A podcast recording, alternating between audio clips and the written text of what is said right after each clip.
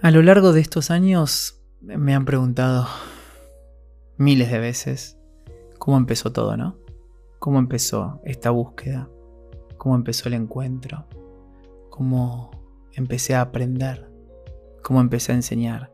¿Cuál fue el disparador que me llevó a esta búsqueda espiritual?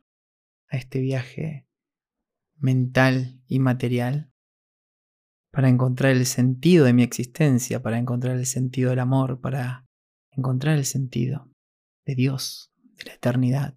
Pero el disparador fue la pregunta, ¿qué es la muerte? Yo tenía 12 años cuando apareció por primera vez la pregunta de ¿qué pasa cuando morimos? Y mm, honestamente la, la respuesta no llegó rápido, no llegó clara. Llegaron mensajes que me calmaron, que me dejaron seguir adelante, pero fue el texto de un curso de milagros quien me dio una respuesta que inunda cada una de mis neuronas, de mis células, y me aporta claridad. ¿Qué es una creencia, no? Una creencia es un pensamiento al cual le damos valor. ¿Y cómo saber si una creencia es verdadera o falsa? Por la utilidad emocional que te produzca esa creencia. Si esa creencia te produce estrés, no tiene mucha utilidad. Pero si esa creencia llena toda tu conciencia, todo tu ser de alegría, de paz, bienvenida sea.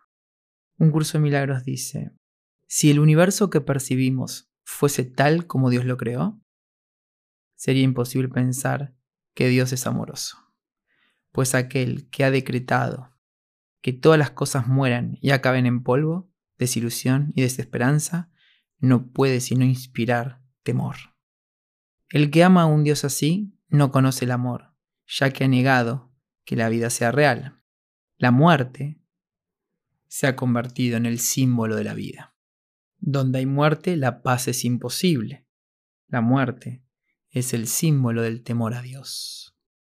En la naturaleza, el devorarse unos a otros es ley de vida. Dios está loco y solo el miedo es real. Esto es lo que aprendí durante mis primeros 12 años de vida.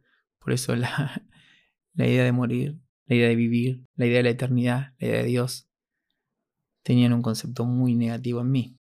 La extraña creencia de que una parte de las cosas mueren, otra idea que también es extraña pero aceptada en nuestro mundo, es que la extraña creencia de que una parte de las cosas que mueren pueden seguir existiendo separada de lo que muere, tampoco proclama a un Dios amoroso, ni vuelve a sentar las bases para que se tenga confianza. Dice el curso, si la muerte es real para una sola cosa, la vida no existe la muerte niega la vida bajo el concepto humano de lo que es la muerte, de lo que es Dios. Pero si la vida es real, lo que se niega es la muerte. O bien existe un Dios de miedo, o bien uno de amor. Y es acá donde tenemos que elegir. Es acá donde tenemos que ver la utilidad en qué queremos creer. Dios no creó la muerte, dice un curso de milagros, puesto que no creó el miedo. Y yo creo acá que esto es profundamente real porque cuando me siento en paz es cuando estoy en amor. Cuando me siento dichoso es cuando estoy en amor. Entonces creo que el amor es lo real. Dice el curso. La realidad de la muerte está firmemente arraigada en la creencia de que el Hijo de Dios es un cuerpo, de que nosotros somos un cuerpo. Y si Dios hubiese creado cuerpos, la muerte sería ciertamente real. Pero en ese caso, Dios no sería amoroso. Si Dios es amor, la muerte es de hecho la muerte de Dios. Por lo tanto, su propia creación no puede sino temerle. Dios no es un padre, sino un destructor, un vengador, no un creador. Sus pensamientos son aterradores y su imagen temible. Contemplar sus creaciones es morir. Dice un curso de milagros. Dios es y en él todas las cosas creadas no pueden sino ser eternas. ¿No ves que de no ser así, él tendría un opuesto y el miedo sería tan real como el amor?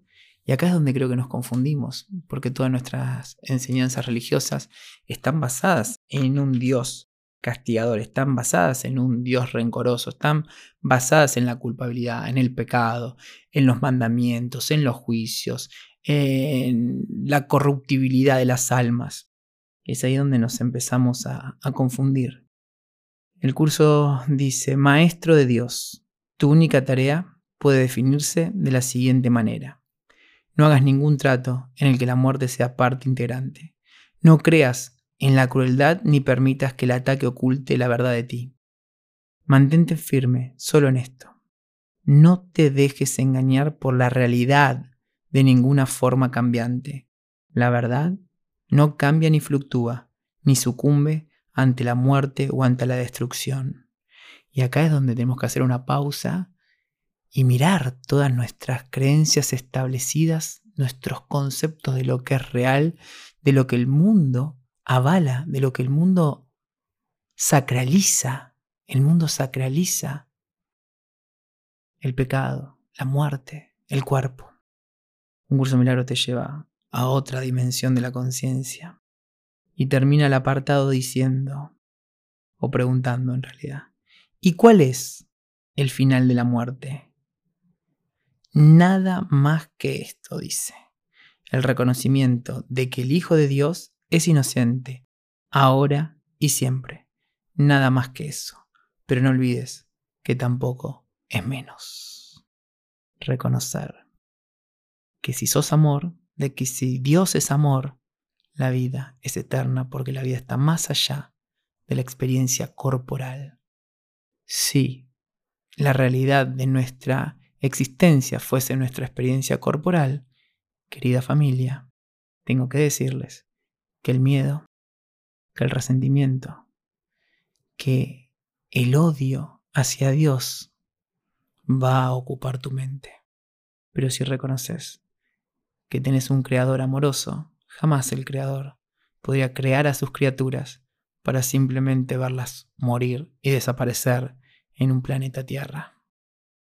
Yo estoy convencido que las creencias verdaderas son aquellas que me hacen sentir inocente, completo e inundado de amor. Que así sea para todos nosotros. Esto fue Biodescodificación en primera persona. Seguí este podcast para tenerlo en tu biblioteca y descarga este episodio para escucharlo cuando quieras.